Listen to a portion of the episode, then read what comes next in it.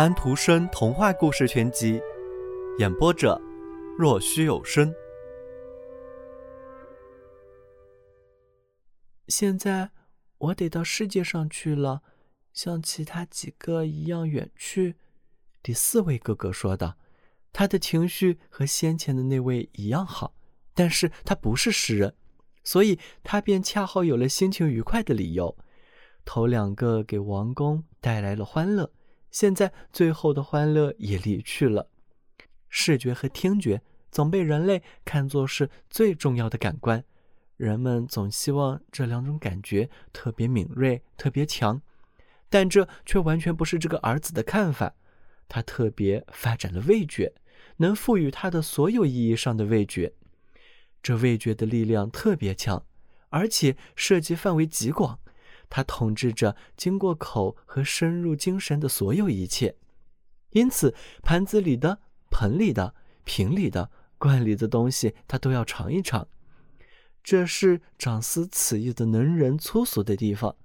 他说道：“每个人对他来说都是一口锅。”用来烹烧的，每个国家都是一个硕大的厨房。从精神看，这是好的一面。现在他要去试试这好的一面了。他说道：“说不定我的运气比我的哥哥们要好些。我走了，可是我成什么东西呢？气球发明了吗？”他问他的父亲：“他不是能知道任何已经实现和将会实现的发明吗？”可是气球还没有人发明，汽船和火车也还没有发明呢。行，那我就乘气球吧。”他说道。“我父亲知道怎么做，怎么驾驭，我要学。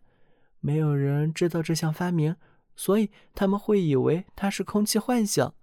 等我使用完气球后，我把它烧了。所以你得给我几根。”那种被称作化学火柴的未来的发明，他得到了这些。接着，他飞走了。鸟儿久久地跟随着他，跟着他飞得跟其他哥哥飞得更远。他们想看看这趟飞行结果会如何。鸟越聚越多，因为他们很好奇，这是一种新鸟在飞。他们想到：是啊，它的伴可真不少。天空都被遮黑了，来的鸟多得像一层云，像埃及国土上面的蝗虫阵。于是他便来到了茫茫世界。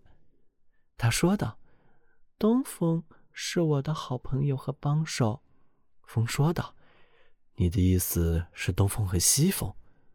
我们两个得替换着吹，否则你便去不了西北方。”但是他没有听见风说些什么。这也没有关系，鸟儿现在也不再尾随了。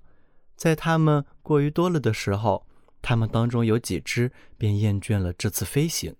他们说道：“对那东西捧得太多，他们会自以为了不起的。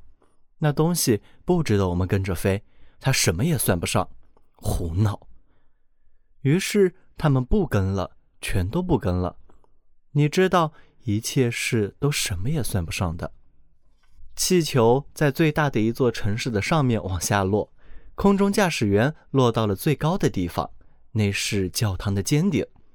气球又飞上天去了，它本不该如此，它又飞到哪里去了？这不好说。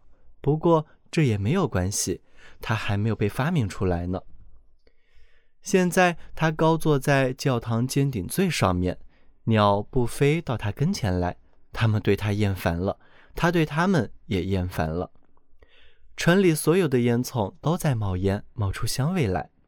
风说道：“那些是为你建造的祭坛。”他现在想对他说点舒服的事了。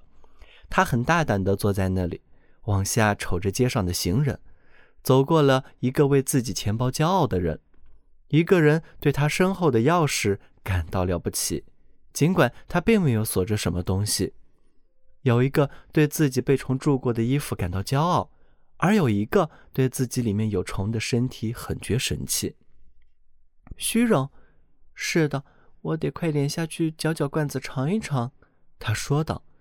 不过我还想在这儿稍坐一会儿，放在我背上骚得很舒服，这是一大快事。只要风在吹，我就坐在这儿。我要安静一会儿。懒汉说：“在你要干的事太多的时候，早晨多躺一会儿是件好事。但是懒惰是万恶之源，恶是我们家没有的。我可以这样说，街上的每个儿子都可以这样说。只要风在吹，我就待在这儿。我喜欢这滋味。”他坐着，但是他是坐在尖顶的风信机上。